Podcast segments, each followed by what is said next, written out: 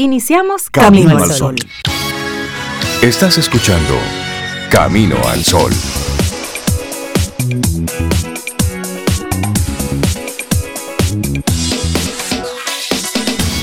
¿Cómo les amanece después de un fin de semana largo, largo. Largo y mojado. Largo. Sí, cuánta agua. Sí, mucha agua. Hacía falta en algunos lugares, solo que el agua en algo, en otros lugares hace, hace mucho daño también. Un poco de agua es bueno, le hace bien a las plantas y todo eso, pero mucha agua, pues no le hace tanto bien a la ciudad. Ciertamente, a la ciertamente. a la naturaleza siempre le hace bien, pero a la, a la ciudad pues no le hace tanto bien. ¿Y tú cómo, cómo estuviste en el fin de semana? Yo estuve muy tranquila en mi casa, me quedé en este fin de semana largo aquí dándole cariño a mi hogar y a mí misma y a Lía. Bueno. Disfrutando la lluvia porque yo soy un amante de la lluvia, me encanta. Y además, Cintia, cha cha cha cha. ¿Qué qué qué? Me puse en Navidad. Te pusiste en Navidad. En español eso es musiquita, lucecitas, ¿qué es eso? Bueno, bueno, musiquita realmente me la pasé escuchando, pero no era música de Navidad, era otro tipo de música. Tachamos la música, entonces, ¿qué otra cosa? Pero después el espíritu navideño en toda la casa. Ah. Sí, de esas sí, que, me dan, ¿sabes? Una decoración muy mía. Muy divertida, eso, ¿eh? Voy a ver si paso el examen de mis amistades decoradoras, tú sabes. Total. No, el examen que se tiene que pasar es el tuyo. Exacto. Si te gusta, ya. Ah, no, ese yo lo pasé ya. Sí, sí. ¿Por qué tú crees que me reí cuando dije el... Y total. Y ese es nuestro tema para el día de hoy. No está mal reconocer que se falló. Es decir, mira, no vamos a complicar mucho esto si no estuvo bien, pues no estuvo bien, listo. Fallé, fallé. Viene lo otro. Y mucho de eso es lo que a lo mejor está viendo Donald Trump, que en el fin de hmm. semana ya sí se dio a conocer que Joe Biden era el nuevo presidente de Estados Unidos.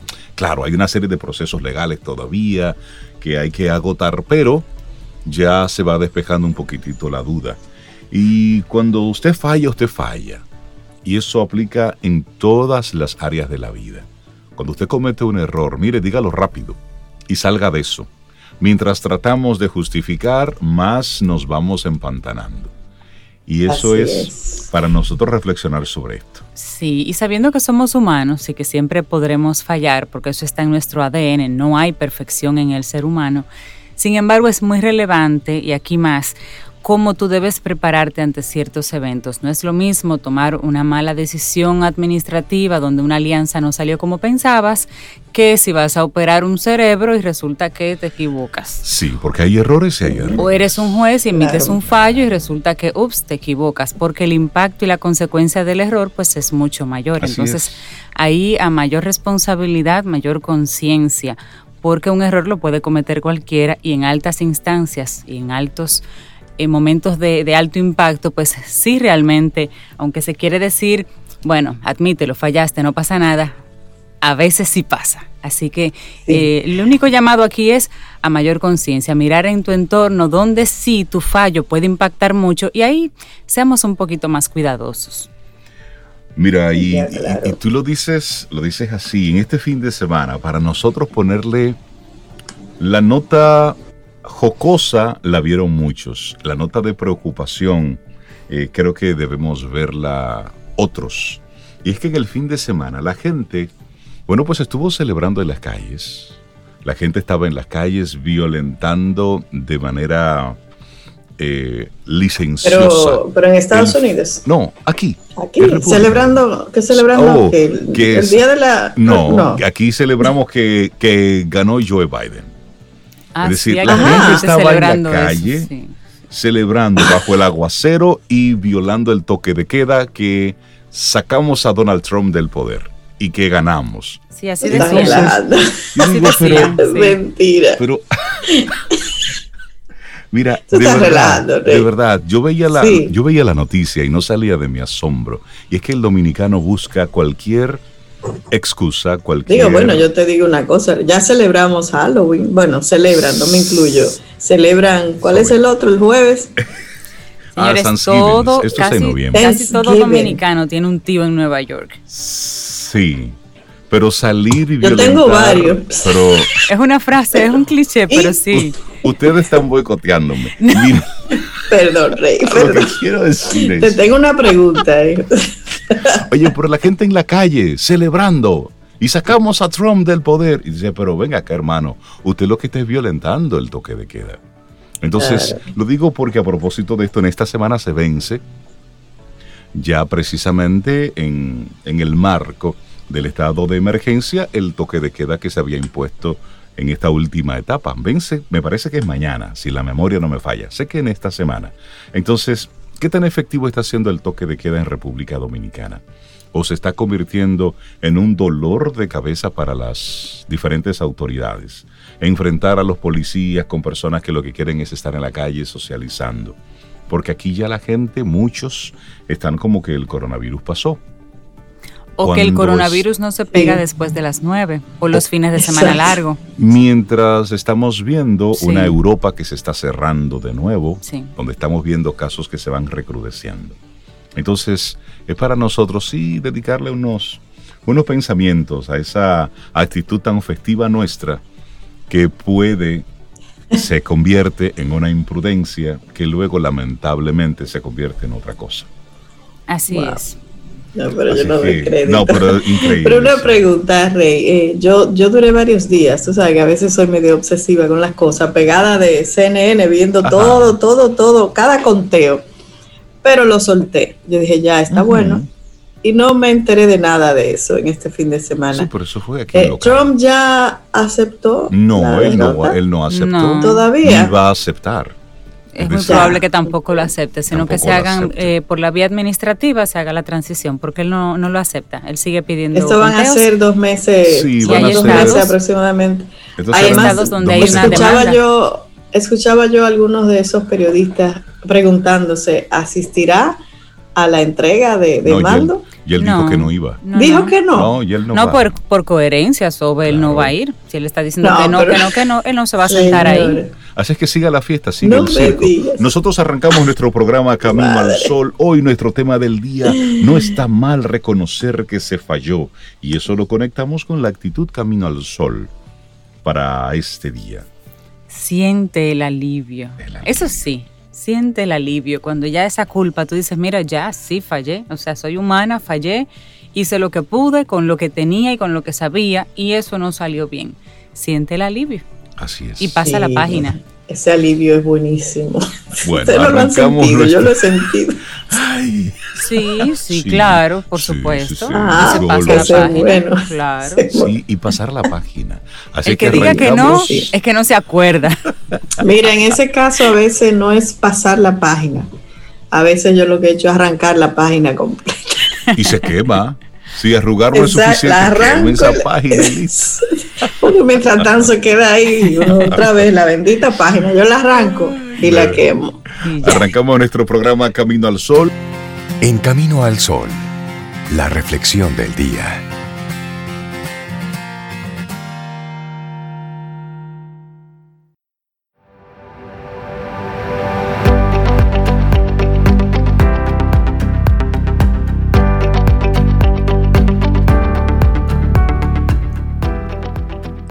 Solo dos cosas contribuyen a avanzar, ir más deprisa que los demás y seguir el buen camino. René Descartes. Vamos avanzando en este camino al sol. Es martes, estamos a 10 de noviembre. Te compartimos nuestra reflexión para esta mañana, porque reconocer los errores aumenta la credibilidad también en el trabajo.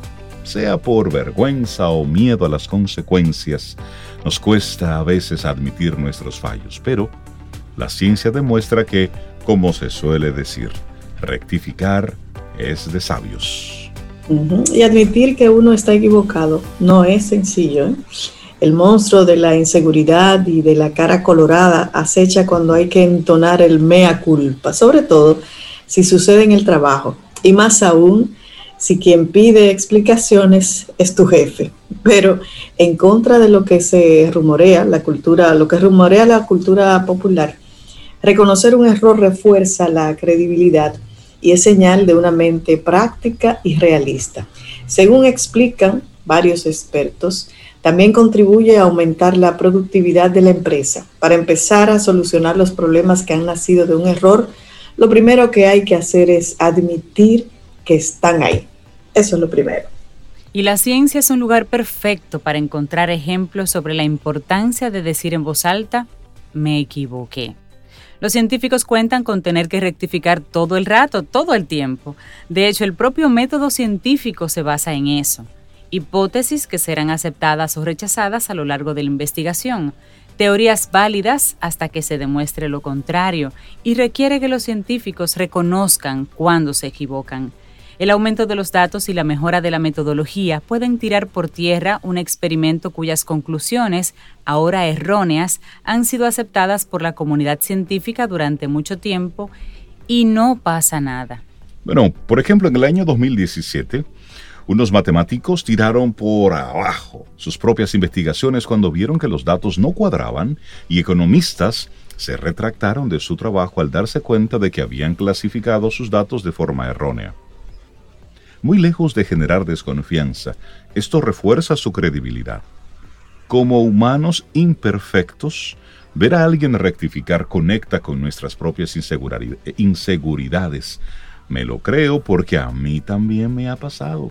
Y esto entonces lo podemos trasladar también a la forma de funcionar de las compañías que, con el avance de la tecnología, cada vez tienen que correr más riesgos al innovar y transformar su actividad. Correr riesgos implica con toda probabilidad equivocarse.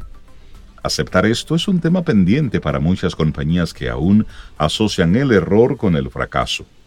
Ante ese escenario, los expertos de la consultora Hayes señalan que fomentar una cultura de la equivocación desde el punto de vista positivo es clave para fortalecer a sus equipos y atraer el mejor talento posible. Y dicen, las empresas que sepan fomentar esta aceptación de los errores se posicionarán como las más prestigiosas. Bueno, y la cultura empresarial también tiene que entender el individualismo de los trabajadores y su capacidad de tener pensamiento crítico y propio. Esto implica dejarles tomar decisiones y una vez más asumir la probabilidad de que se equivoquen. El empleado gana en salud mental y emocional al sentirse reforzado y más seguro y la empresa gana en productividad porque dar soporte a sus empleados cuando se equivocan hace más fácil que estos reconozcan sus errores de forma habitual. La autocrítica es una tarea que contribuye a mejorar el desempeño laboral. Contar un error en voz alta es el primer paso para empezar a solucionarlo y evitar que se cronifique. Bueno, y si ser capaz de reconocer los errores refuerza la credibilidad y contribuye a aumentar la productividad, preguntamos, ¿por qué cuesta tanto hacerlo? Una de las explicaciones es el temor a la humillación y a que las capacidades de la persona equivocada se vean cuestionadas.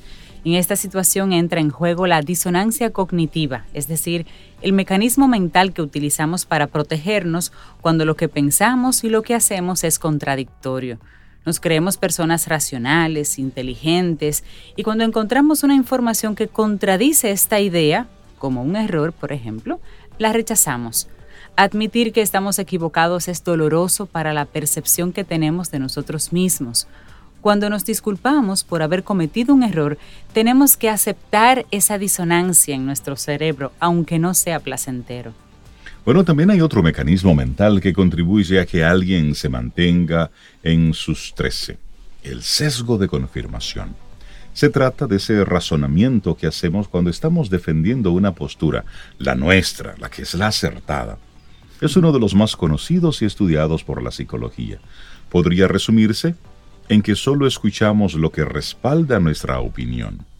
Oficialmente, consiste en que aceptamos sin más las pruebas que apoyamos, que apoyan nuestras ideas, mientras que nos mostramos escépticos con las que son contrarias.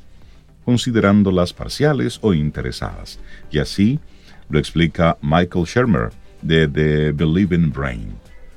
Reaccionamos de forma emocional a datos conflictivos y después racionalizamos por qué nos gustan o no. Pero entonces, ¿cómo solucionar esto? Bueno, tener modelos de referencia que admiten estar equivocados ayuda a combatir el temor a las consecuencias. También es importante aprender a identificar las justificaciones habituales. Si es evidente para todos que has cometido un error, ser obstinado le muestra a la gente una debilidad de carácter en vez de una fortaleza. Y eso lo explica Tyler Okimoto. Él es profesor asociado de psicología de la Universidad de Nueva York. Y sigue diciendo, en cierta forma, las disculpas les dan una sensación de poder a quienes las reciben. Y con esta afirmación viene un giro inesperado de los acontecimientos. Negarse a pedir disculpas tras cometer un error puede tener algunos beneficios psicológicos. Y esto lo confirma una investigación llevada a cabo por el profesor Okimoto precisamente y publicada en la revista European Journal of Social Psychology. Los resultados de este estudio demuestran que no reconocer los errores aumenta la sensación de poder del sujeto y esto puede contribuir a mejorar también su autoestima. Pero claro, el límite entre esta postura y un comportamiento narcisista es bastante difuso, es una línea difusa.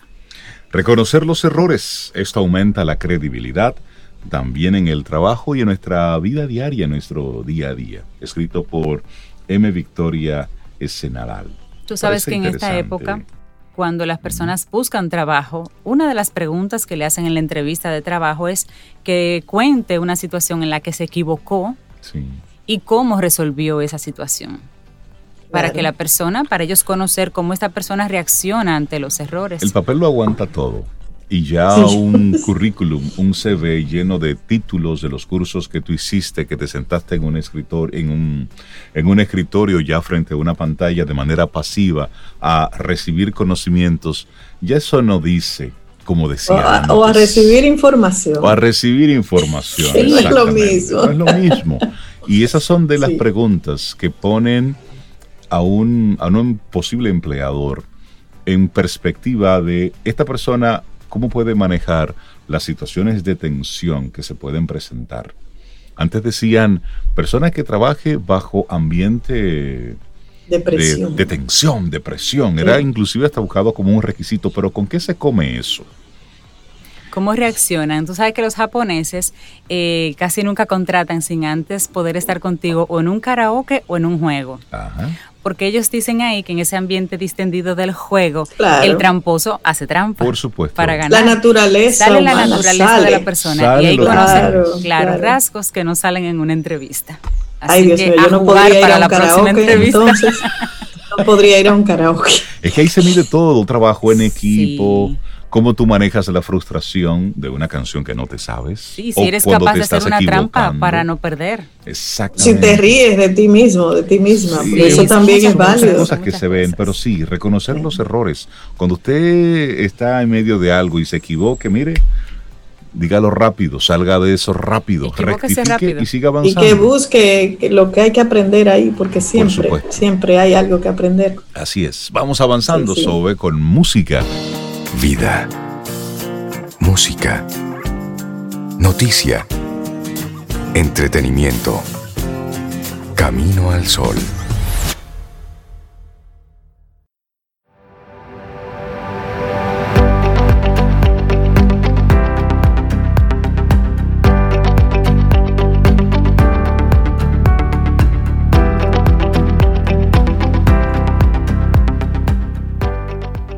Cada vez que cometo un error, me parece descubrir una verdad que no conocía. Maurice Metterling. Vamos avanzando en este camino al sol y te compartimos una, un artículo bien interesante que salió publicado hace unos días y entendemos sería bueno poder socializarlo un poco aquí con nuestros amigos Camino al Sol oyentes. No sin antes mandarle un saludo a Sergio Santana que nos, nos envió un mensaje así bien tempranito y nos dice, gracias por estar ahí cada mañana. Ustedes se han convertido en mis consejeros financieros, personales, laborales, psicólogos. Gracias por estar ahí. Sergio, Gracias. Un abrazo. Ay, Dios mío, qué compromiso, ¿no? pero, mucho. Y así agradecemos todos los mensajes. Ángel también nos hizo un eh, mensajito. Claro, gracias Ángel por el comentario que nos hace, que también el presidente de México, el López Obrador, pues es de esos que no le ha levantado a Trump, no lo ha felicitado. y, tú tienes razón, Rey, de, de cuando dices y Cintia, que hay que esperar la proclamación oficial. que realmente lo han dado ganador los medios, algunos medios, y en las redes sociales, pero hay, hay que esperar realmente. Todavía están contando esa gente. Los, los CNN y esos medios que son anti-Trump, lo, primero, y lloraron y todo en las cámaras. Sí, sí, sí. Muy emotivo, Rey, pero no te ríes, fue muy emotivo ese mensaje. sí, pero, pero vamos, vamos, pero se han pasado todos estos años dándole. Es decir, toda la programación durante cuatro años y medio. Ha sido fue una, guerra abierta. Dándole pero, provocado totalmente. Bueno, pero Hablemos del trabajo, ve. Si tú me das, yo te doy. Yo te doy. Así no es que dice, indiana, si tú me das, yo te doy. Pero por lo pronto, señores, como el coronavirus. Mira, lo voy a poner. El no, lo íbamos esa hoy no, no, la pongo. Hoy no, no. No, rompo como ¿verdad? el feeling que llevamos. El mood que tenemos. El coronavirus eh, acaba de romper otra vez récords desde el viernes en Italia. Así es. Se está considerando incluso aislar el país, cerrar el país por algunos días. Entonces, el coronavirus está aquí y va a permanecer aquí todavía el próximo año con nosotros entre los países. Hay que aprender a vivir con él y tener una dinámica. Y es precisamente el tema que Rey dice que bueno que queremos compartir con los caminos oyentes, una postura para que todos pensemos al respecto en cómo será el mundo laboral después de la pandemia y las habilidades que se van a necesitar en ese entonces, en ese momento. Cuando hablamos del futuro del trabajo, los expertos dejan claro una cosa, el futuro es hoy. Y esas habilidades ya las debemos desarrollarlas si no las tenemos. Y lo es más si cabe porque la pandemia del nuevo coronavirus ha acelerado muchas cosas y buena parte de ellas en el entorno laboral. COVID-19 ha agregado buena dosis de incertidumbre a este mundo laboral que hablamos, pero también algunas oportunidades. Y es ahí donde algunas consultores y consultoras expertas pues hablan un poquito del futuro del trabajo. Y ahí pues mencionan estrategias más que nada para que podamos navegar por ese mundo laboral que todavía todavía nos tiene el COVID en el presente y luego será post-COVID. Algo que está pasando aquí sobre Cintia y nuestros amigos Camino al Sol oyentes. El teletrabajo llegó para quedarse. Para Canepa y Merino, la tecnología es el gran motor del cambio cuando hablamos del futuro del trabajo y ahí entonces el impacto de la pandemia ha sido enorme. La aceleración de la adopción digital en los primeros meses de la pandemia ha hecho que se adelante todo cinco años. Ahí hago una pausita. Tengo un hermano, uno de mis hermanos trabaja en el área de tecnología y él me dice que el verdadero acelerador tecnológico se llama COVID-19. COVID, sí, yo, yo estoy totalmente de acuerdo con él. Mira, hace hace par de años yo vengo mencionando esa opción del teletrabajo. O sea, lo que yo hago, yo puedo hacerlo desde cualquier lugar donde yo esté y nadie se da cuenta. Entonces, yo venía incluso compartiendo algunos artículos con personas relacionadas al ámbito. Y bueno, ¡boom! El COVID como dice tu hermano, fue el acelerador, no solamente el teletrabajo, de, mira, por ejemplo, la educación virtual que inicia formalmente hoy en todas las escuelas eh, públicas. sí, es, más bien el uso de, la tecnología como una herramienta, como algo útil, productivo, Claro. Más allá que de un elemento puro de entretenimiento. Entretenimiento, correcto. no, no, es, es algo que está ahí es real y su uso puede potenciar muchos, muchos negocios. Y lo que, es lo que siempre he, pensado igual y lo, he externado aquí en Camino al Sol. Y, nosotros decíamos lo que era la parte del teletrabajo, pero ellos hablan de la teleeducación, lo que tú decías, sobre la telemedicina, doctores que están haciendo consultas a través de la en, en la distancia el teletrabajo ha generado cambios profundos que llegaron para quedarse. Sin embargo, Estas especialistas destacan que los retos, particularmente en los países de la región, son, son importantes, principalmente en dos aspectos. Por un lado, la educación, la educación y conocer la tecnología, y por otro lado, en infraestructura.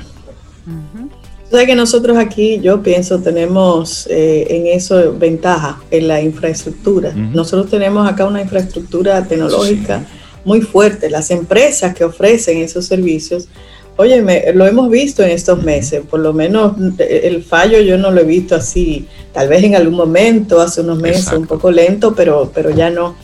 Pero eh, como tú dices, hay un reto educativo muy fuerte, siguen planteando estas dos expertas. El futuro del trabajo plantea una mentalidad, oigan bien, de eterno aprendiz que no viene sola. Es importante que haya una coordinación entre la empresa y el Estado para poder facilitar esos recursos de educación online que permitan este proceso. Pero la experta se muestra optimista, ya que, como ella dice, se pusieron en la agenda temas que no estaban, como el democratizar el acceso a la salud y a la educación. Esto está obligando a que se trabaje en temas que ni siquiera se habían pensado. Los gobiernos se han visto forzados a poner estos temas en la agenda y eso ya es bueno, agrega una de ellas. Claro, y también agrega que esto crea una tendencia a trabajar dos habilidades, muchas habilidades, pero divididas en dos categorías, habilidades técnicas y habilidades humanas. Por el lado técnico, por ejemplo, ella menciona que nos enfocamos en tres cosas. Tienes que dominar las habilidades propias de tu especialidad, de tu carrera, de tu trabajo. Y eso hay que combinarlo con habilidades tecnológicas, es decir, habilidades que te permiten manejarte como profesional en un área específica en el mundo de hoy. Y eso tiene que ver mucho con habilidades de gestión. Sin embargo, en el mundo laboral de hoy las habilidades humanas cobran cada vez mayor importancia y es que los estudios nos dicen, y le dicen a ellas y a muchos expertos que han hecho estudios también, que las organizaciones están teniendo dificultades para conseguir habilidades humanas. Por eso las están desarrollando ellos, con consultores y coaches y demás. Y entre estas habilidades humanas, en un escenario como el actual, destacan tres. La colaboración, la empatía y la creatividad. Ah, y eso es, y hay que entender, enfrentamos un mundo ágil, un mundo donde tienes que colaborar. Si no, no puedes lograr los resultados a la velocidad o con las eficiencias que se esperan. Esto lo puntualiza la especialista Canepa. Estamos y entramos a un entorno muy incierto, donde hay mucha neblina en el camino y donde tienes que apoyarte en otros y apoyarte en la inteligencia colaborativa. Eso es un dato bien interesante. Además, ante problemas que son cada vez más complejos, es importante desarrollar el pensamiento crítico, es esa capacidad de visualizar diferentes perspectivas y para hay que abrazar, para, todo esto hay que abrazar la diversidad, hay que buscar activamente gente que piense distinto. Si en un equipo todos empezamos a pensar igual, entonces estamos haciendo algo mal. Ay, pero en una, en una clase, en una masterclass, aprendimos con Daniel Pink eh, una, en una sala de conferencias lo que es la silla vacía, pero la silla del cliente. Sí, un poquito. Es súper chévere ese concepto porque él lo que plantea es que cuando una organización reúne a todo ese equipo estratégico y creativo para hacer un cambio, para hacer cualquier cosa, un lanzamiento, lo que sea, hay una silla que se deja vacía dentro del salón de conferencias y esa es la silla del cliente. Y ellos están de alguna forma obligados a cuando todos ponen sus puntos de vista, después mirar esa silla vacía y decir, ¿qué diría un cliente que estuviese sentado ahí sobre lo que estamos hablando? De hecho, la propuesta que hacen de esta técnica es que tú coloques la silla vacía en el lugar más importante del espacio en el que están reunidos. Porque al final todo lo que hace una empresa es para satisfacer al cliente. Se porque supone que sin debe ser cliente no hay nada. Sin cliente no existe una empresa y esa es la realidad. Entonces, lo más importante es el cliente. Muy bien, pues entonces él debe estar sentado en esta reunión porque se van a estar tomando decisiones que tienen un impacto en ese cliente. Y eso, Me gusta esa técnica. Y él invita, Hacer real el cliente, porque muchas empresas en la mente nada más, así como en pintaditas. Y, y, que, te quites el sombrero del financiero, por ejemplo, y te pongas el sombrero del cliente. Y aunque tú mismo estés diciendo que el presupuesto está muy alto, que hay que reducir, cuando te sientes en la silla del cliente, digas, de repente no es suficiente para lograr lo que el cliente necesita, aunque sea contraproducente con tu posición como financiero, porque ahí tú hablas como cliente y es la forma de poder poner en la mesa un tema que tienen que resolver. Súper interesante. Daniel Pink, eso es masterclass, buenísimo. Mira, lo, lo, voy a buscar. Bueno, pero siguiendo entonces con, con esta, este planteamiento de estas expertas sobre eh, la situación laboral, en la pandemia se ha generado un nuevo escenario en el que cobran mucho mayor importancia los modelos de organizaciones ágiles son organizaciones muy planas, con pocos niveles, donde tienes una serie de células que trabajan con jefes de tribu, dicen ellas. Las organizaciones ágiles han creado una necesidad imperiosa de desarrollar más que nunca las habilidades humanas, porque lo que se mueve dentro de esas organizaciones son procesos sociales. Y entonces la creatividad se torna crítica de hecho, es la habilidad más buscada en LinkedIn. En ese sentido, las autoras invitan a las personas a repensarse como seres creativos. En esta era, ser creativo implica identificar problemas y para eso primero tienes que ser empático para lograr identificar problemas. Y si tú identificas un problema, vas a automáticamente pensar en la solución. Me gusta ese trayecto que hacen, ahí implican las tres habilidades que mencionaban y termina diciendo, esa es la creatividad que hay que impulsar, se llama creatividad práctica, que se define como la capacidad de identificar y resolver problemas. Me gusta, me gusta eso. Y esto hay que conectarlo con la realidad de la creatividad, es que muchas personas tienen, y dicen estas especialistas, tienen que reencontrarse con su yo creativo. Y luego dicen ellas, si tú sigues un método, puedes ser una persona creativa. El problema es que la gente piensa que la creatividad se va a dar por epifanía, que la creatividad llega como, como un milagro, como por De la manito de la Virgen de las Mercedes. Dicho, el proceso creativo, en, en esa expresión en sí, está que la creatividad es un proceso y eso es real. Y todos somos creativos.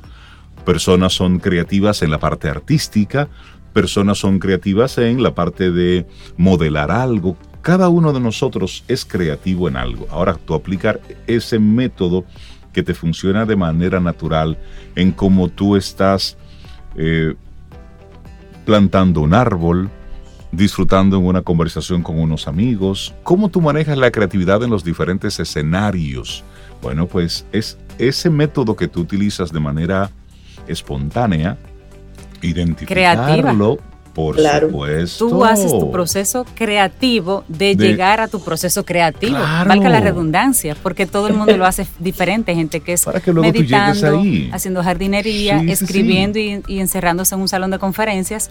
Y ese proceso también es creativo. Así es. por eso, uno de los conceptos más potentes en el mundo laboral de hoy es el aprendizaje activo, que es lo que, lo que mucha gente ha estado reconectando. Hay mucha gente que está volviendo a, formarse, a instruirse. Y su última clase había sido a lo mejor hace 10 años, a lo mejor hace 15 años, pero este 2020 lo ha llevado a de nuevo sentarse en la butaca, actualizarse. actualizarse. Y con tantas opciones y, se, y, nos hemos dado cuenta de que este es un proceso que apenas está comenzando. Sí, sí, pero se impulsa a que, a que ahora nos reinventemos, seamos curiosos y que esa curiosidad se haga de por vida, porque es la manera en la que tú sigues reinventándote. Eso. Bueno, ¿cómo será el mundo laboral después de la pandemia y qué habilidades se necesitarán? Te hemos apenas compartido algunas pinceladas de... Más colaboración, más empatía póngale la mano a la computadora, aprenda. Eso, y sea creativo. Y sea creativo. De eso se trata. Mm. Disfruta tu café en compañía de Camino al Sol.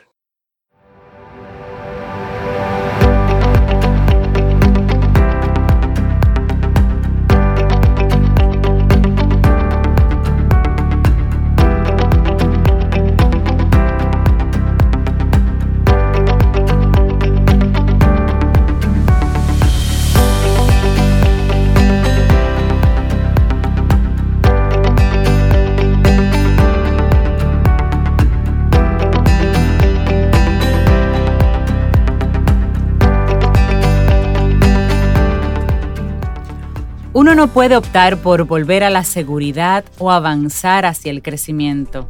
El crecimiento se elige una y otra vez, una y otra vez. Una frase de Abraham Maslow.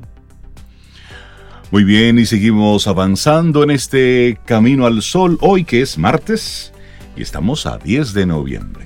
Mira, sí, comentarte que ya abrió sus puertas Juguetón Charles de Gaulle con todo lo que tus pequeños sueñan para estas Navidades. Vive con nosotros la magia de la Navidad en Juguetón Charles de Gaulle, Avenida Charles de Gaulle número 10. Te esperamos. Bueno, hay una persona que estamos esperando desde hace rato. Isaías Medina nuestro coach ejecutivo, empresarial, personal. Laboral, financiero, como estaba diciendo Sergio. Exactamente. Y hasta de, de Buenos Canes. Isaías Medina, buenos días, ¿cómo estás? Buenos días, gente linda. Martes por la mañana, hiper mega ultra lluvioso y archi mega bien. Eso. No nos quejamos. Palabras bien, de verdad, contento, contento de vivir y estar en esta etapa de la humanidad más interesante que el caray. Nunca antes se, había visto cosas como la que se están viendo. Claro, eso es síntoma de que me estoy poniendo viejo, porque todos los viejos dicen eso. Esto nadie lo había visto. No, pero yo creo que sí, pero, pero, ayúdate, ayúdate. Yo creo que sí, que, que, estos cambios han sido muchos, rápidos y bruscos. Pero es cierto. Sí, sí, sí, a la verdad que sí. Y y nada, señores, como siempre, agradecido de ustedes que siguen ahí eh, de testarudos, ahí sosteniendo eh. ahí la información, la información buena, porque hay tantas cosas, caray, que se podrían comentar negativas, pero ustedes tienen la tónica eh, un poquito diferente, ¿verdad? De hablar de esos aspectos que refrescan, que, que dan esperanza, que dan una, una idea de que de verdad no todo está más allá de lo que uno creería que es la parte eh, innoble de la vida, a pesar de todo lo que uno ve. Y por suerte, como dicen muchos maestros por ahí, eh, el bien es más que el mal, a pesar de los pesares. Sí, sí, Esa es la actitud que hay que ir asumiendo, ¿eh? Yo pienso que sí, yo pienso, un, señor una vez me dijo, tú sabes qué, Isaías, oye bien esto, yo no creo mucho en el pensamiento positivo. Y yo me sorprendí viniendo ah, de ese señor, que era un señor... No sé lo que, vas a decir, pero yo estoy de acuerdo con él. me dijo, mira, yo no creo mucho en eso, pero estoy completamente, pero inconvencidísimo de que es mejor que el pensamiento negativo. ¿Eh? Entonces, por lo cual, por lo cual me, añado a esa, a esa retórica, a esa filosofía, porque es verdad, nosotros hay cosas que no la vamos a poder conseguir, no todo se puede conseguir. Hay que, de verdad, hay veces que uno te parecería como que está dando una mala tónica, pero es una realidad. Nosotros tenemos nuestras autolimitaciones que estamos trabajando con ellas hasta que la muerte nos separe. Sí, con lo cual habrá muchas cosas que no vamos a poder materializar. Y hay que hacer las paces con eso. Claro. Y no pasa nada si no la conseguimos. Yo creo que lo que decía Carl Gustav Jung, un famoso psicólogo ahí vienés, principio del siglo XX, que decía, mira, yo prefiero ser íntegro, completo, a ser bueno. Eso no le caía muy bien a los religiosos de ese momento, porque siempre, ¿verdad? Las religiosidades están vinculadas con ser, bueno. Con ser bueno. Entonces, yo creo que coincido con este señor. Yo creo que no hay que querer ser bueno, sino ser íntegro, completo. Porque hay momentos que usted tiene que agarrar un palo y darle un palo a alguien. Bueno. y eso no será bueno para alguien, ¿verdad? Es, es la realidad. Eso de ser íntegro es mucho más, es mucho más importante que ser que ser bueno. que ser bueno. ¿Y cuál es, cuál, es tu propuesta para hoy? Porque siempre nos trae esos ah, temas porque que hacen que las cajas registradoras, registradoras suenen. Sí. Mira, eh, hemos pensado mucho y queremos volver a los inicios de todo este, de toda esta oportunidad que ustedes nos dan de compartir aquí. Y queremos hablar sobre la magia de vender. Pero bueno, acá, pero eso está como atamanido, es un tema que se ha escuchado demasiado, la importancia de vender. ¿Es ¿Qué tanto importante es la cuestión de las ventas, verdad? La magia de vender. ¿Qué, qué? Primero, ¿qué es magia? La magia a veces se confunde con esa prestidigitación del mal llamado mago, ¿verdad? Que, no es más que un ilusionista. El conejo siempre estuvo ahí en la chistera, ¿eh? sí, eh, la paloma siempre estuvo ahí. Eh, y lo que hace es, ¿verdad?, que con sus habilidades de las manos, la, la verborrea y todo eso, pues nos desenfoca o nos enfoca en otra cosa, mientras que él por otro lado va haciendo cosas. Bien, eso puede parecer hasta un político casi, ¿sí? Pero no, el mago tiene una buena intención y es de entretenernos, ¿verdad? O del llamado mago prestidigitador, porque en verdad, cuando usted busca en un libro magia, hay algunos que sí que se dan al traste con esto de, del prestidigitador, pero ya sabemos que eso es muy básico, elemental. En verdad la magia es la capacidad que tenemos los seres humanos de transformar cosas, arrancando con uno mismo, arrancando con nosotros. Ah, que los Medinas somos así. Y entonces eso nos da como pie para no cambiar absolutamente nada la manera de pensar por ejemplo, en el caso de las relaciones, estoy hablando de ventas, ¿eh? estoy hablando de ventas, ¿eh? para que no me cojan de que me voy por las ramas. Miren, en las relaciones me decía un amigo colombiano que, bueno, está fácil. Usted mantiene una relación de 60 años cuando usted floja, cuando ella estira, o su pareja, y cuando usted jala en ocasionalmente y ella floja, o él, no sé. Entonces, esa es una dinámica que se da continuamente en la el proceso de la magia, como, como la queremos definir, que no es más que el manejo armonioso de las energías. Oigan bien, oigan bien, eso es otra definición que dan otros. Eh, ¿Qué es magia? Es el manejo armonioso de las energías. Hay momentos en que un día lluvioso como hoy o como ayer, antes de ayer, quizá no queremos salir, pero hay obligaciones, hay responsabilidades en el cual hay que tomar una bocanada de aire y decir, ¿sabes qué? Hoy toca y vamos para adelante y vamos para arriba. Y usted mismo darse esa palmadita que a veces esperamos de otros. Entonces, la magia de vender, señores, si bien es cierto que el vender no es más que, una, un intercambio de bienes, servicios, productos, por el cual usted le resuelve la vida, el problema a otra persona, ¿sí? tiene una connotación mucho más profunda. Miren, hay una palabra en hebreo que se llama gimel, Gimel, oh, Gimel, ¿qué es? Gimel, bueno, Gimel es camello. Y en la antigüedad, el camello era, digamos, el medio de transporte natural que iba de un lugar a otro transportando el que todo lo que se comercializaba, todo, ¿verdad? Eh, bueno, estamos hablando, qué sé yo, Medio Oriente, el, la, ¿cómo se llama? Eh, Egipto, vamos a decir, esa parte donde hay desierto, donde el camello es natural. Eh, pero en otras localidades tenía la misma relación, el burro, el asno, el caballo, algo que transportaba. Los vendedores, ojo con esto, los vendedores somos camellos, ¿sí? somos transportistas de una idea, de un servicio, de un producto que te puede beneficiar. Lamentablemente tiene una sección negativa en los últimos, ¿qué? 100 años poco más, 150 años, donde ya la cuestión de la comercialización de productos, pues eh, es la forma de mantener, es la sangre que hay en el mundo entero. La economía es la sangre, es el sistema sanguíneo, esa es la economía. Y el vendedor somos los glóbulos rojos, ¿sí? Que transportamos de un lugar a otro.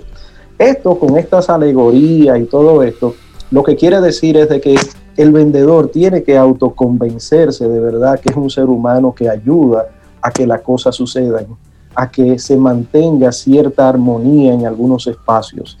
Al momento en que nosotros nos convencemos de que el servicio, el producto que hacemos, que nosotros como, como personas tenemos un gran rol de sostener lo que hay, entonces comienza nuestra economía, comienza, comienza la caja registradora a funcionar.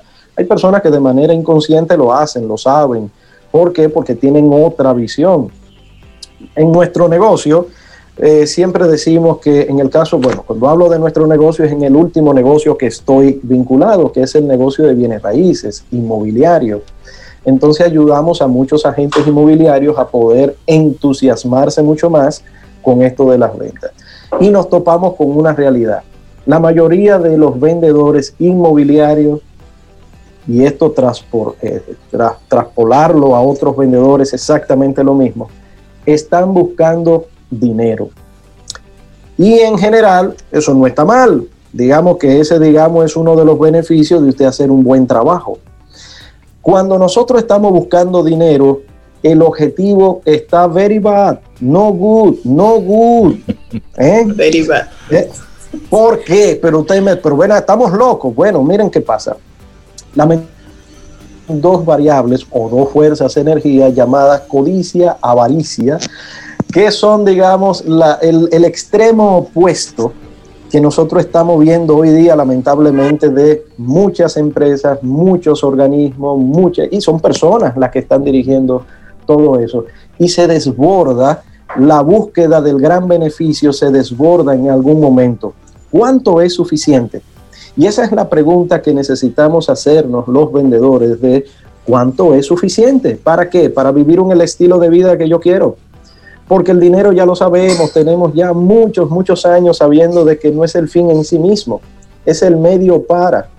Entonces el vendedor que tiene un objetivo de dar un buen servicio, de captar tantos clientes, de, en este caso inmobiliario, de llevar a personas a ver propiedades, eso son citas, ¿verdad?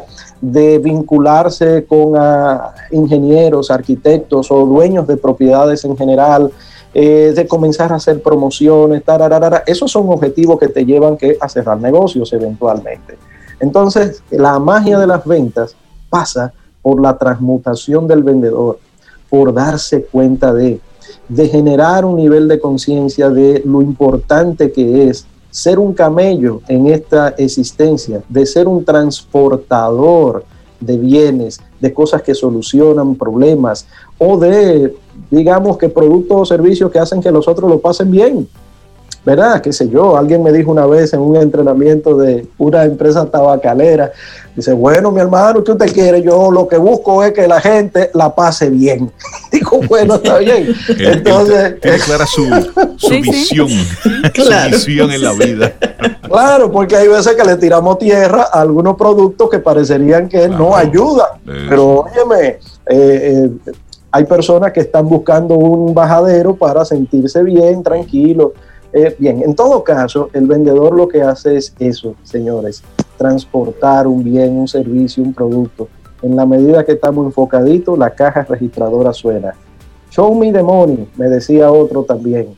Al final del día, obviamente, la caja registradora tiene que sonar. Pero no va a sonar, no va a sonar si no asumes ese compromiso de ser el transportador. Suena como a película, eso hay una película llamada así, El Transportador. Muy buena, por cierto, él siempre está de negro en su Mercedes-Benz, dándole durísimo ese carro. Eh, pero una, un asuntito, Isaías, y es que nosotros creo que todavía no hemos entendido que siempre estamos vendiendo, todos vendemos algo a veces pensamos que es aquella persona que nos llama por teléfono el que es el vendedor, o el que nos atiende en un dealer de vehículos, que ese es el vendedor, o el famoso vendedor de zapatos que está ahí ¿eh? siempre cerca, observando cualquier movimiento, pero cada uno de nosotros está vendiendo siempre algo a alguien, no importa en el área. Si tú eres docente, tú estás vendiendo conocimiento a tus estudiantes, tú estás buscando la forma de venderle a estos chicos, a, estos, a estas personas con las que estás, la importancia de la información que tú tienes para venderles. Es decir, y esto, y espero que entiendan bien el comentario, no importa en el área en el que nosotros estemos, le estamos siempre vendiendo algo a alguien. Por eso entendernos como, y por eso me gusta esa figura que tú que traes. Es decir, yo vengo a traer una solución. Es decir, yo vengo a darte algo que es de valor, algo que es importante. Y eso automáticamente le quita toda esa presión que pudiera tener la figura per se del vendedor. No, es decir, lo que yo tengo para darte es importante. Te traigo una solución. Y en esa misma medida, pues lo conecto con ese sentir, ese ser humano, esa persona.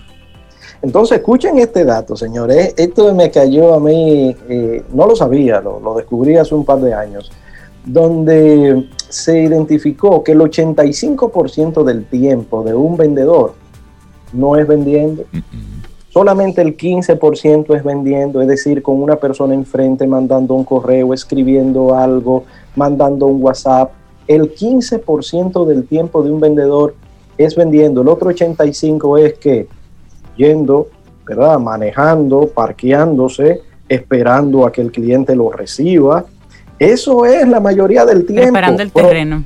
Preparando el terreno, promocionándote, que Facebook, que Instagram, que Google, todo eso. Es decir, que vaya usted a ver entonces del el miedo grande que tiene el vendedor de que de exponerse, que lo rechacen, que le digan que no. Esa estima que a veces está muy endeble en muchos vendedores, que precisamente por eso no le gustan las ventas, porque tienen un corazoncito, dicen ellos, que, óyeme, que se aflige cuando lo rechazan.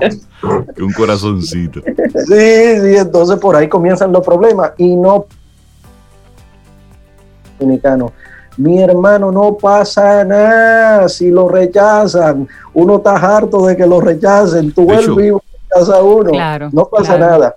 Eh, el tema aquí es uno estar bien dispuesto cuando toca, es decir, apréndase bien su producto, sepa los beneficios, las características, las ventajas que tiene, apréndaselo de verdad, respire con ello, muévase y siéntase orgulloso de ser un vendedor. Isaías Medina, la gente que quiera conectar contigo, tomarse un cafecito, ¿cómo, ¿Cómo se pone en ah, contacto? Oh, claro, pueden llamarnos 829-884-3600. 829-884-3600. Estamos para ayudarlo, para servirle. Gracias. Que tengas un muy buen día. Gracias, Cuídate mucho, ¿eh? Que tengas buena semana. un abrazo, Isaías. Bye, Isaías. Te acompaña Reinaldo Infante.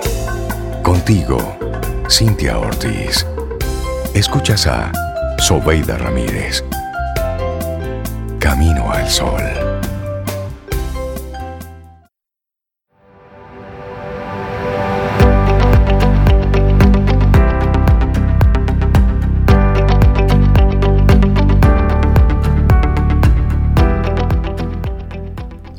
Produce una enorme alegría ver que se puede avanzar si uno se lo propone de verdad.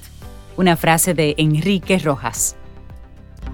Seguimos avanzando en este camino al sol. Martes, estamos a 10 de noviembre y nosotros contentos de recibir a Vilma Gerardo, directora de Apoyo Educativo RD, para precisamente conocer esta iniciativa, Apoyo Educativo. Vilma, buenos días, bienvenida a Camino al Sol. Buenos días. Buenos días, buenos días. Yo feliz de ser parte, siempre escucho el programa, le decía a su productora. Y para mí, yo dije, bueno, yo sé que por ahí es el público el cual tenemos afinidad y sabemos que tienen esa necesidad en común en este tiempo que estamos viviendo. Qué bueno conectar con Qué bueno tenerte, Vilma, sí. Y bueno, pues Apoyo Educativo, para poner un poquitito esto en contexto, es una empresa que conecta docentes competentes con las familias que necesitan ayuda en el proceso educativo de sus hijos e hijas en los niveles inicial, primarios y secundario, en el primer ciclo entonces. Eso es como magia. Ella viene a ser. Entonces, a todos nuestros amigos Camino al Sol oyentes, presten atención, porque es muy posible que Vilma tenga la respuesta. Y de manera especial a mis hermanos que tienen niños menores, les invito a que presten muchísima atención porque en los últimos días los dos están, están al borde de un ataque de nervios. Vilma, hablemos un poco de apoyo educativo.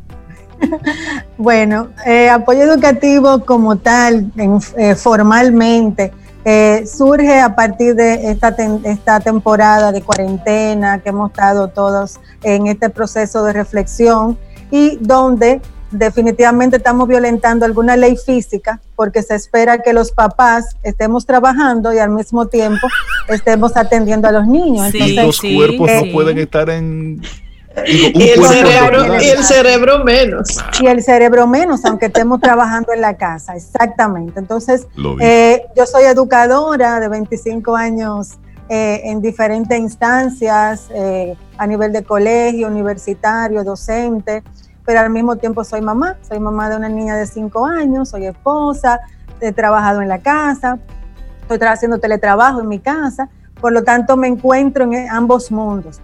Eh, siempre recibo la, llamada de mis amigas, de familiares, que me preguntan, Vilma, ¿qué hago? ¿Cómo lo hago? Eh, ¿Qué tú me ayudas? ¿Quién tú me recomiendas? Y en ese a quién tú me recomiendas eh, es un trabajo que siempre he venido haciendo de filtrar, de conectar. Por eso ustedes ven que nuestro lema es conectando y aprendiendo. O sea, el principal fin de la educación es que los, todo, lo, todo el tiempo involucrado aprenda de alguna manera.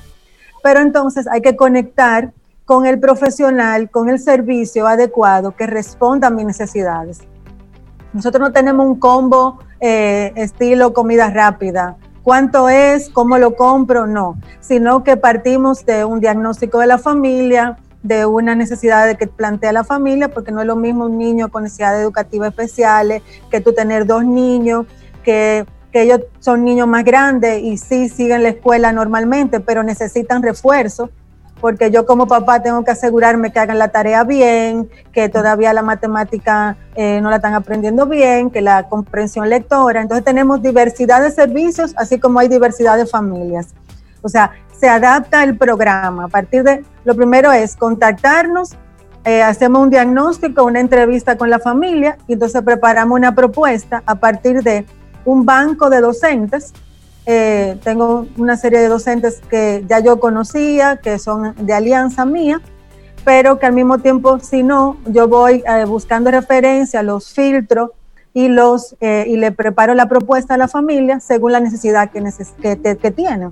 En cuanto ahora, puede ser tutorías uno a uno para profundizar temas específicos o también el acompañamiento docente en la educación virtual. Entonces, hay mamás que simplemente no puedo y ella necesita a alguien que esté al lado de él. Claro, y eso va a, suceder mucho, Vilma, en estos días. Por ejemplo, el apoyo en matemáticas es, es muy común porque los chicos como que en matemáticas, eh, usualmente hasta por miedo a la misma materia, no a veces no muestran el resultado hasta que con un acompañamiento pues pierden ese miedo y mejoran. Una familia que tenga dos, tres hijos en etapa escolar y tengan situaciones con matemáticas, todos los hijos, ¿un mismo docente puede apoyar a varios niños en una misma casa, aunque estén en niveles distintos? En niveles distintos, lo que se hace es que el docente entonces evalúa el nivel de cada niño y entonces ve el material que está trabajando, qué contenido están trabajando según el grado, entonces puede hacer adaptaciones entonces, en lo que quizá trabaja con uno profundo y le deja un, trabajo en específico, una tarea, a lo mejor es que el niño simplemente no está entendiendo el procedimiento matemático.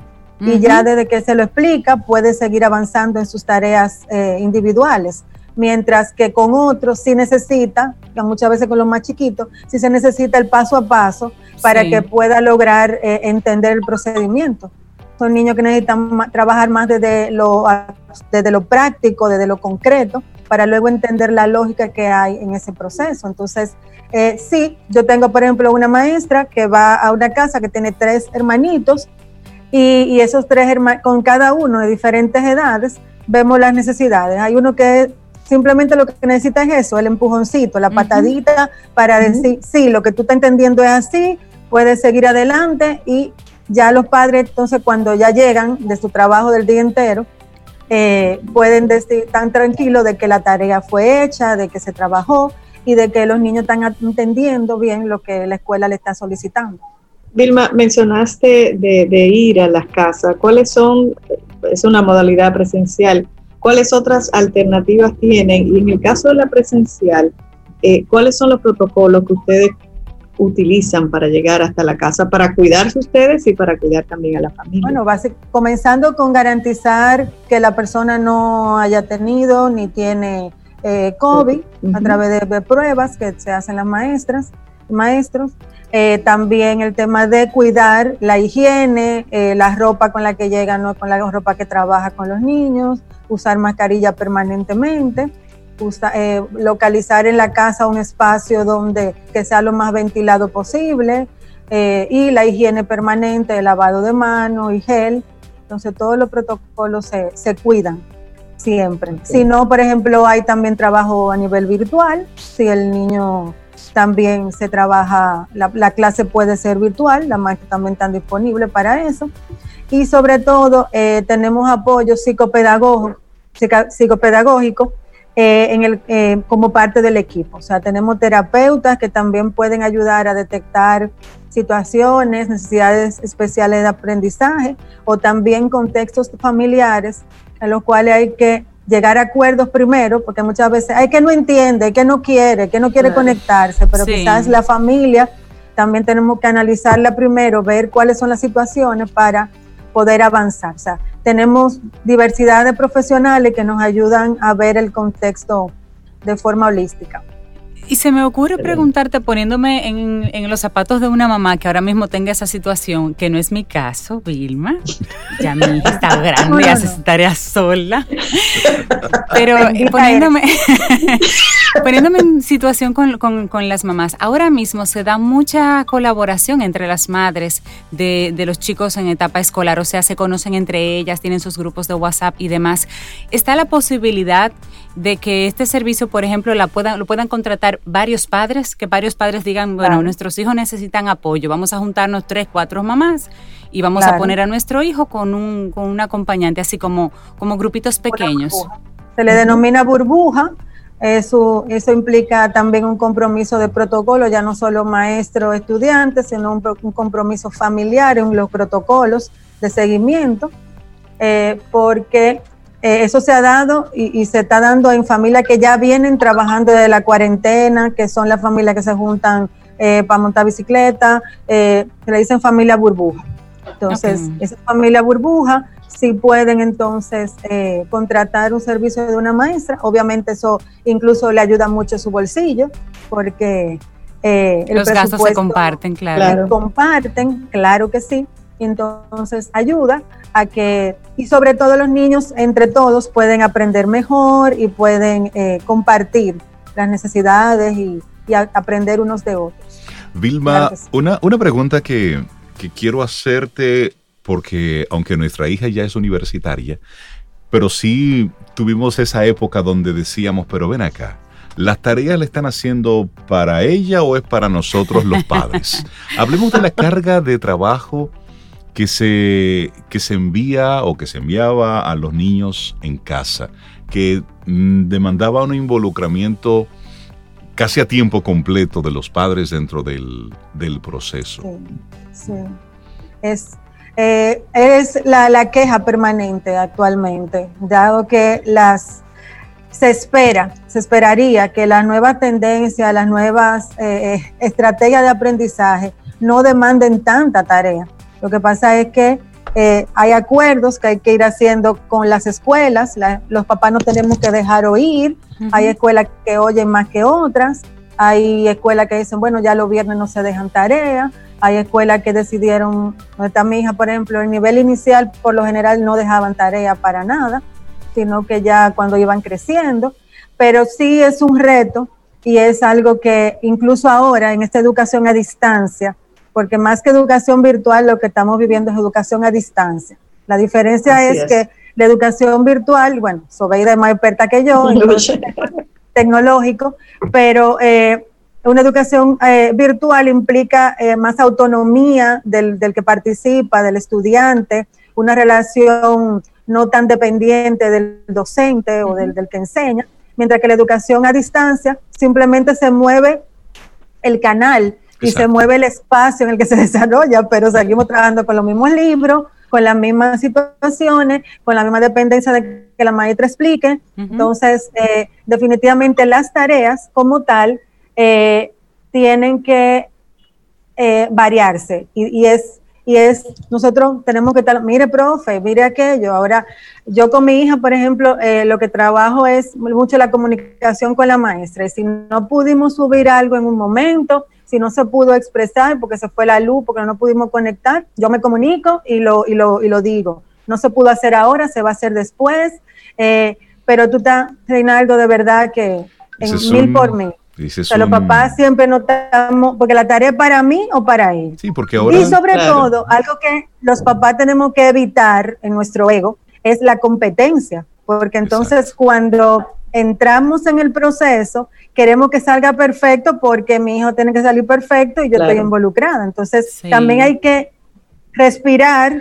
dar un paso atrás, como yo trabajo con mi hija, vamos a dar un paso atrás y vamos a dejar que ellos sean. O sea, que el guía mío, mi rol sea proveerle los materiales, proveerle el espacio, las preguntas de cómo tú lo vas a hacer, qué tú necesitas.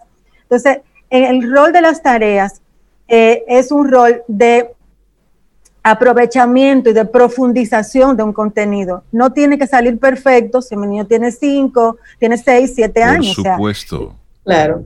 Pero a veces tú ves que parecen trabajo, tenía arquitecto en la universidad. Porque lo hicieron los padres, no lo hizo el niño la niña. Los padres que quisieran ponerse en contacto contigo eh, y conocer más de apoyo educativo RD, ¿cuáles son las coordenadas para, para conectarte? Bueno, nosotros tenemos en Instagram, nuestro Instagram se llama Edu Apoyo RD en Instagram y en Facebook Apoyo Educativo RD. También por mi vía, Vilma Gerardo, en, Instagram, Vilma Rayita Abajo Gerardo en Instagram y Vilma eh, Rafaelina Gerardo Weiss en Facebook. Y a través de Camino al Sol, señores, si no lo anotaron, porque esos datos se los vamos a pasar, no se preocupen. Vilma Gerardo, directora de apoyo educativo RD, muchísimas gracias. Gracias. Y yo sé que tienes respuesta para muchos padres en este momento, que estamos todos aprendiendo cosas nuevas. Vilma, que tengas un excelente día, muchísimas gracias. Excelente propuesta. Un abrazo, Vilma, gracias. Gracias, gracias. Hacemos una pausa y retornamos en breve. Ahí llegó la pequeña. Hacemos una pausa y retornamos en breve. Esto es Camino al Sol. Escríbenos 849-785-1110. Es nuestro número de WhatsApp. Camino al camino, al camino al sol.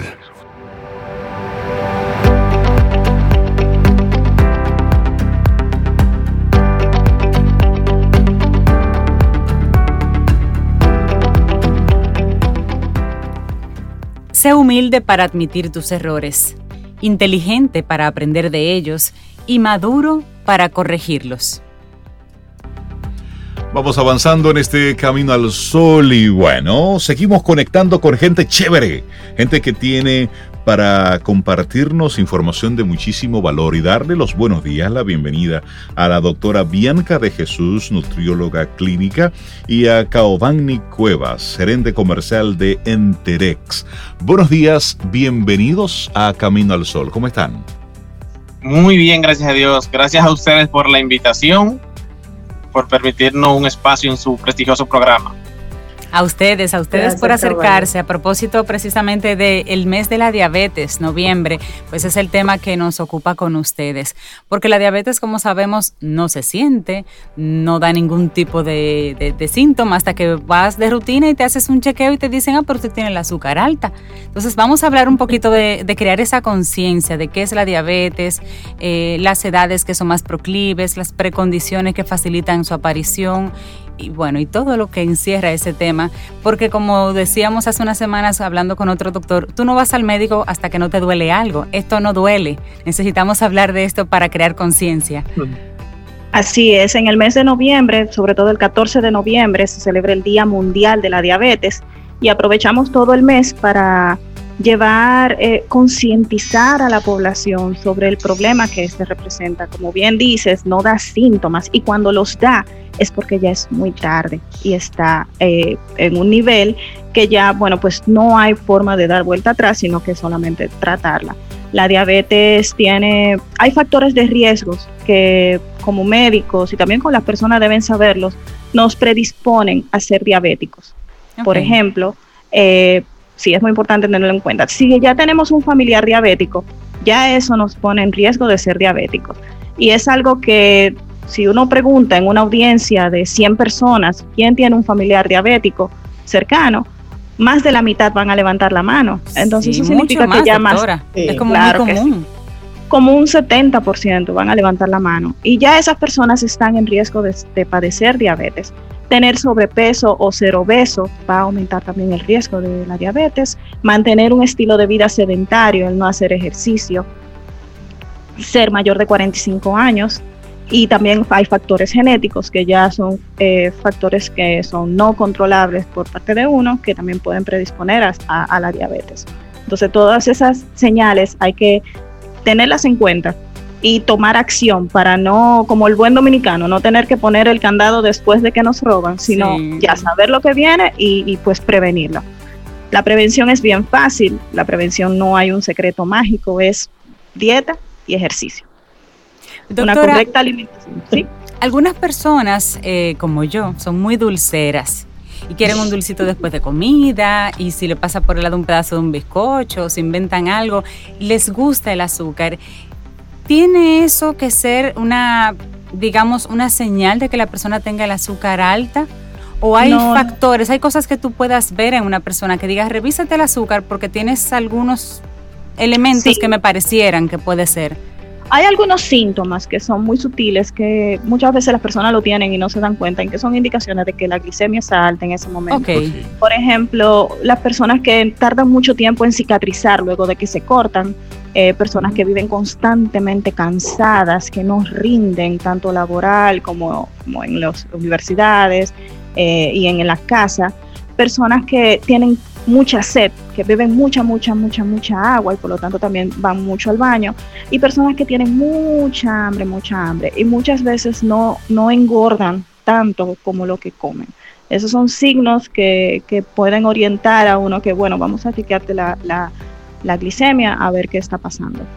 Mm.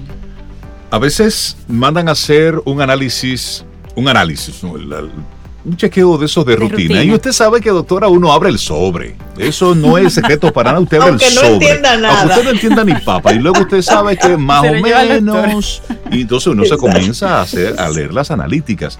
Pero en sentido práctico, doctora, ¿cuáles son esos números que debemos nosotros estar pendientes y, y entenderlos? Cuando tenemos la, el azúcar, como le, decimos en dominicano, el azúcar alta, cuando está la glucosa fuera de los niveles, ¿qué es un nivel adecuado de, los valores de glucosa? Para una persona eh, en ayunos, o sea, tener más de 8 horas sin haber ingerido alimentos, la glicemia debe estar en menos de 100. Si está entre 100 y 125.9, eso se considera prediabetes no es diabético, pero tiene una alta probabilidad de llegar a diabetes en los próximos años. Si está mm. más de 126, ya eso es un, diagnóstico de diabetes. Y si te hacen una glicemia en cualquier momento del día, no necesariamente en ayuna, y está por encima de 200, también ya eso es indicativo de diabetes. Eso es un dato importante. Esas son las dos pruebas más comunes que la población general puede conocer, sin embargo hay otras que ya hacemos los médicos, como la hemoglobina glicosilada, la curva de tolerancia, que la interpretamos según los resultados. Doctora, los números de la diabetes en República Dominicana, sabemos, porque lo, así lo comunican autoridades, que son números que van en aumento. En aumento. Así ¿Cuál es. la realidad en nuestro país? Bueno, según los últimos eh, estadísticas que yo he podido revisar, creo que son del 2019, eh, la, está en un 13% de la población. Pero 13%.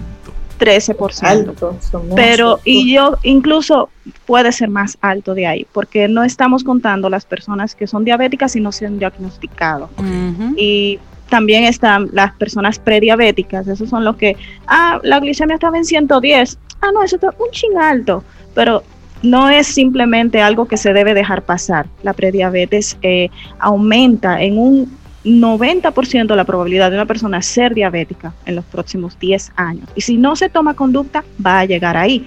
Entonces, ese, ese número también se debería identificar de cuántas personas prediabéticas hay, porque esos son los futuros diabéticos. Claro. y se puede prevenir con una correcta alimentación y actividad física. Y hablemos de eso, doctora, la nutrición. La nutrición es importante para pasar de prediabetes a volver atrás, cuando todavía hay tiempo. ¿Cuáles son las recomendaciones? Caubani nos acompaña, gerente comercial de Enterex, que es uno, uno de los productos que realmente eh, pueden apoyar en este proceso. Cuéntanos un poquito, Caubani. Sí, qué bueno que ustedes hacen y se han interesado justamente por este tema tan importante que es la prevención de la diabetes que es importante tener en cuenta esa parte, prevención contra la diabetes. Y como bien tú dices, eh, ¿qué podemos hacer? ¿Qué nosotros como marca le ofrecemos para evitar pasar de la prediabetes a ser diabético?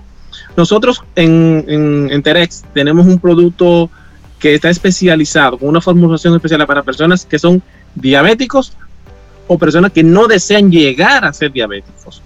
En este caso tenemos lo que es el Enterex DBT, que por su composición eh, a nivel de carbohidratos, eh, las proteínas que tiene el producto, las fibras, el tipo de, de, dígase, es un producto que no tiene azúcar añadida, que justamente, como es un producto especializado para los diabéticos, pero no, de, no es de uso exclusivo de los diabéticos. Por ejemplo, en mi caso, yo no soy diabético, tampoco soy prediabético y es el producto de la línea que más consumo. ¿Por qué? Por un estilo de vida más saludable, porque no contiene azúcar añadida. Y no sé si ustedes son como yo. A mí me encanta el café. Yo soy café lover. Estás hablando Pero, con Mira la, la, muestra, la muestra. Entonces, muchas personas, muchas personas eh, le encanta el café, se lo toman sin azúcar y es un poco difícil acostumbrarse a tomárselo sin azúcar. Sobeida y yo somos de ese grupo. Ah, entonces le, voy a dar un truco. Le voy a dar un truco a esas personas que le gusta el café y le gusta tomárselo amargo, porque ya es una costumbre. Entonces, en mi caso, yo lo que hago es el interés DBT de vainilla al café, le echo un poquito de interés DBT de vainilla y le quita ese amargo que tiene el café y tú no le estás añadiendo azúcar. Al contrario, tú lo estás mezclando con un producto que te va a aportar salud, que te va a aportar nutrición. Y eso es lo importante de ese producto porque, por ejemplo, en el caso del que ya es diabético, el producto lo que le aporta es niveles adecuados de glucosa en la sangre, evitando que el diabético haga una crisis, como decimos popularmente, que le suba o le ah, baje el azúcar. Interesante, sí, sí, sí. Claro. Que eso es vital. ¿Dónde encontramos, eh, en cuáles son los diferentes formatos que tiene Enterex? Enterex, en sentido general, es una familia de productos que tiene un producto para cada necesidad. Tiene un producto, por ejemplo, para el caso de los diabéticos, tenemos un producto que es para toda la familia, tenemos un producto que es el Enterex Plus, que es para aquellas personas que desean aumentar de masa muscular, pero de forma saludable, no engordar, que es importante aclararlo. Masa muscular de forma saludable sin engordar. Y la presentación viene, por ejemplo, el interés diabético, que así se llama en polvo, interés diabético, polvo y interés DBT líquido, que es la formulación especializada para los diabéticos y la pueden adquirir en cualquier establecimiento, sea supermercado o sea mm. farmacia. ¿Los niños también pueden consumirlo, Cavani? ¿Hay niños diabéticos ya? Sí, sí. Tenemos, por ejemplo, en el caso de los niños que no son diabéticos, tenemos lo que es el Enteres Kicks Ultra, que es en polvo, que es especializado para los niños. Pero en el caso de los niños que ya tienen una condición de diabetes, bien, sin ningún inconveniente, sin ningún problema, incluso siempre llevándonos de la recomendación médica. Pueden utilizar tanto el Enterex DBT como el Enterex diabético polvo. Interesante. Doctora Bianca, el tiempo apremia, pero me gustaría hacerle una preguntita. ¿Cuál es ese alimento que tenemos en la dieta dominicana que sí o sí o sí nos está llevando a una diabetes sin saberlo? ¿Qué tenemos que mirar en la despensa dominicana? Bueno, son varias cosas, pero vamos a simplificar. Por ejemplo, hay un hábito que tenemos los dominicanos y es que en el desayuno desayunamos con un vaso de jugo comemos con otro vaso de jugo y cenamos con otro vaso de jugo. Mayormente son jugos de cartón procesados con mucha azúcar. Eso es algo que debemos tratar de eliminarlo, cambiarlo por la fruta entera. Y también las meriendas. Muchas veces lo que merendamos son galletas eh, azucaradas o eh, eh, empanadas, frituras, que todas esas cosas rico, pero no tan rico para el cuerpo. Esas meriendas son cambiar por un suplemento como el Enterex DBT. Tú que eres dulcera, por ejemplo, te recomiendo de verdad que lo pruebes como merienda que tienen un sabor muy rico y te va a quitar esa como esa ansiedad y esas ganas de comer dulce. El plato dominicano en sí es un plato excelente. El arroz es bueno, la habichuela es buena, la carne es buena. Hay que agregar mucha ensalada y la preparación, disminuir los, los sazonadores artificiales y las grasas. Pero el plato dominicano es excelente. Es solamente la, preparación y lo que se le añade extra, la y eso. Bueno, pues darle las gracias tanto a la doctora Bianca de Jesús y a Caobani Cuevas, quien es gerente comercial de Enterex, por hablarnos un poco de este producto. Finalmente, Caobani, así rapidito, ¿dónde está disponible Enterex? ¿Dónde lo encuentro? Enterex está disponible en todos los supermercados del país y en todas las farmacias. Y déjame agregar algo, Reinaldo, que nosotros como marca, como una responsabilidad social, tenemos algo, tenemos una campaña ahora mismo por motivo del mes de la diabetes para todos los consumidores y todas aquellas personas que procuran promover y tener un estilo de vida saludable como nosotros lo hacemos. Y es simple. Eh, como marca hemos desarrollado una pequeña campaña para que todos los consumidores de Enterex vayan a su establecimiento preferido, lo adquieran y por la compra de 300 pesos en productos Enterex pueden participar para ganarse una bicicleta MTB o una de dos bicicletas de ruta como artículos ah. Garmin de alta gama. Para que haga ejercicio. Me gustan. Eso me gusta. Te puedes registrar simplemente en la página elpoderdelanutrición.com y ahí van, aparte de registrarse, van a obtener informaciones valiosas de que tienen que ver con la prevención de la diabetes, información que pueden ayudar e incluso a las personas que ya son diabéticas. Buenísimo. Vamos a compartirlo. Bueno, pues doctora Bianca de Jesús y Caubán Cuevas, muchísimas gracias. Que tengan un excelente día, ¿eh? Una muy buena semana que está arrancando. Gracias a ustedes. Muchas gracias. Bueno, y nosotros así llegamos al final de nuestro programa Camino al Sol por este martes. Así es que tengamos un día preciosísimo mañana si el universo sigue conspirando. Si usted quiere, si nosotros estamos aquí, tendremos un nuevo Camino al Sol.